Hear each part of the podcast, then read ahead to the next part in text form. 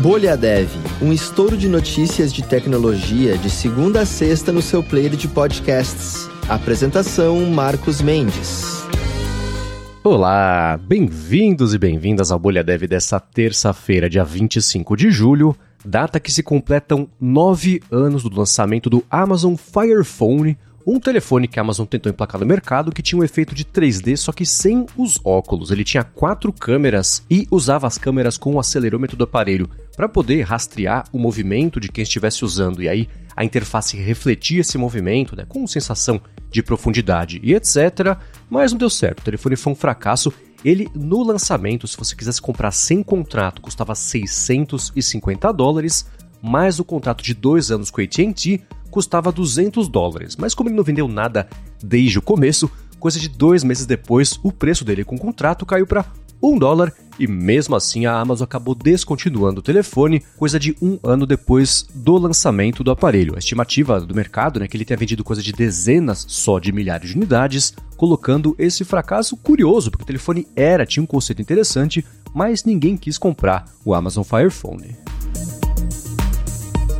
Bom, e começando com as notícias do episódio de hoje, o Google propôs uma nova API controversa para determinar se navegadores são confiáveis. A Web Environment Integrity API estabelece uma conexão segura entre o navegador e uma página web por meio da conferência de um terceiro, como por exemplo, claro, o Google, né, nesse caso, para poder determinar a integridade do ambiente da pessoa que estiver usando. O objetivo seria evitar fraudes. Por outro lado, a proposta levanta preocupações sobre, claro, o próprio conceito da web como um padrão aberto, com restrições a navegadores que não implementarem a API e possíveis limitações no bloqueio de anúncios.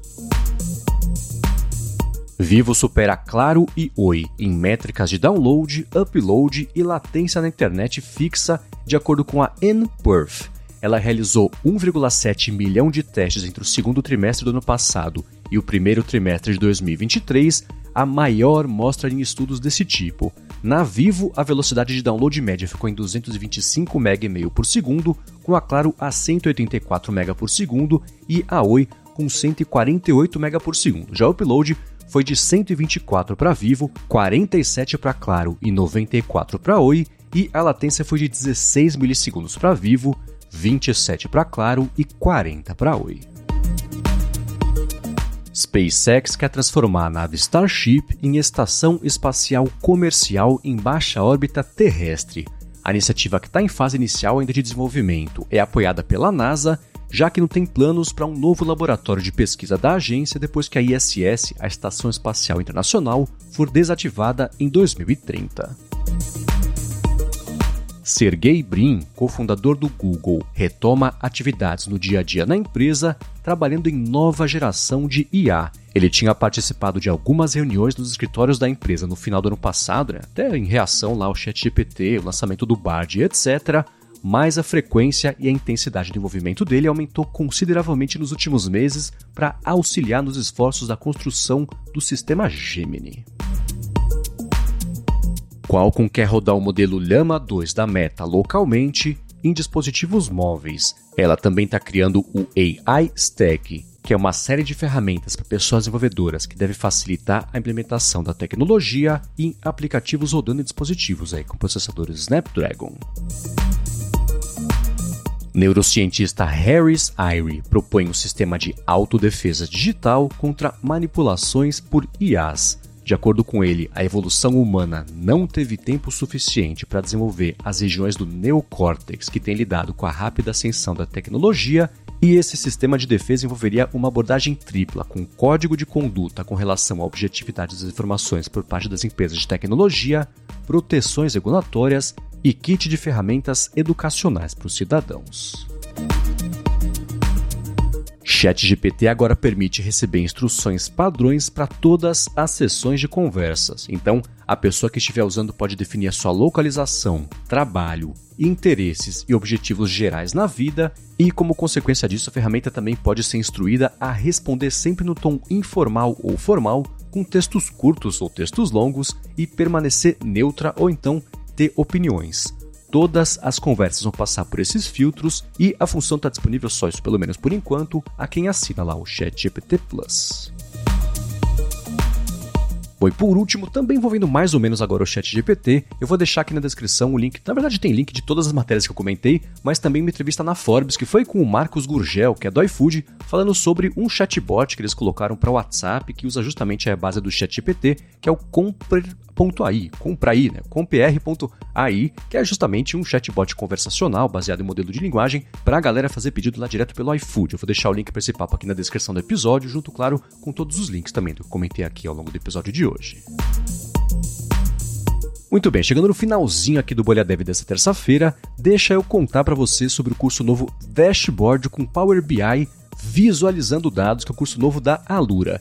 Nesse novo lançamento, você vai compreender as possibilidades de como importar visuais externos, aplicar conceitos de data visualization para comunicar informações de forma eficaz, sintetizar todos os visuais num relatório no Power BI com navegação entre páginas e muito mais. Então, corre no link disponível na descrição aqui do episódio para conferir mais informações. E ó, se você ainda não é inscrito na Alura, eu quero lembrar você que esses são os últimos dias para garantir a sua assinatura com o preço atual, porque a partir de 1 de agosto, então tá chegando aí terça-feira que vem, os valores dos planos Plus e Pro vão subir. É por isso, inclusive, que a Alura preparou um desconto com um pouquinho especial para você que escuta o Bolha Dev no link na descrição aqui desse episódio para você garantir 10% de desconto. Então, não perde essa chance de mergulhar no universo da tecnologia, análise de dados, inteligência artificial e muitas outras áreas disponíveis nos mais de 1.400 cursos na plataforma. Quero te ver na Lura, hein?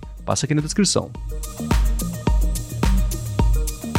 Muito bem, galera. Encerrando o Bolha Dev de hoje, eu vou deixar a dúvida do Luan Goulart, que tweetou, exou, não sei, lá no Twitter ou X, a seguinte pergunta: Como começar a estudar Java de maneira certa na visão de vocês? Então, se você tem maneira certa na sua visão para passar para o Luan, faz o seguinte: passa aqui na descrição, pega o link para o X dele, manda pra gente também, inclui a gente na resposta com arroba bolhadevpod, que eu trago as respostas mais bacanas aqui no próximo episódio ou nos próximos episódios. Como sempre, muito obrigado a quem deixa reviews e avaliações do Bolha Dev nas plataformas de podcasts, deixa joinha, deixa like, coração, estrelinha, enfim. Obrigado a quem recomenda também o Bolha Dev diretamente para alguém que você sabe, por exemplo, escutou uma notícia hoje que te fez lembrar de alguém? Manda o link pra pessoa, vai que a gente tem sorte, a pessoa curte o podcast e passa a acompanhar todo dia aqui, na verdade, de segunda a sexta, todo comecinho de tarde, sem falhar, as notícias sobre tecnologia, inovação, desenvolvimento e IA. Lembrando que para falar com a Lura ou no X ou no Instagram, é só você buscar por arroba Alura Online. Eu tô lá no Mastodon, no Instagram e Threads também como arroba MVCMendes. Uma excelente segunda metade de terça-feira para todo mundo. E o Bolha Dev, é claro, tá de volta amanhã. Até lá!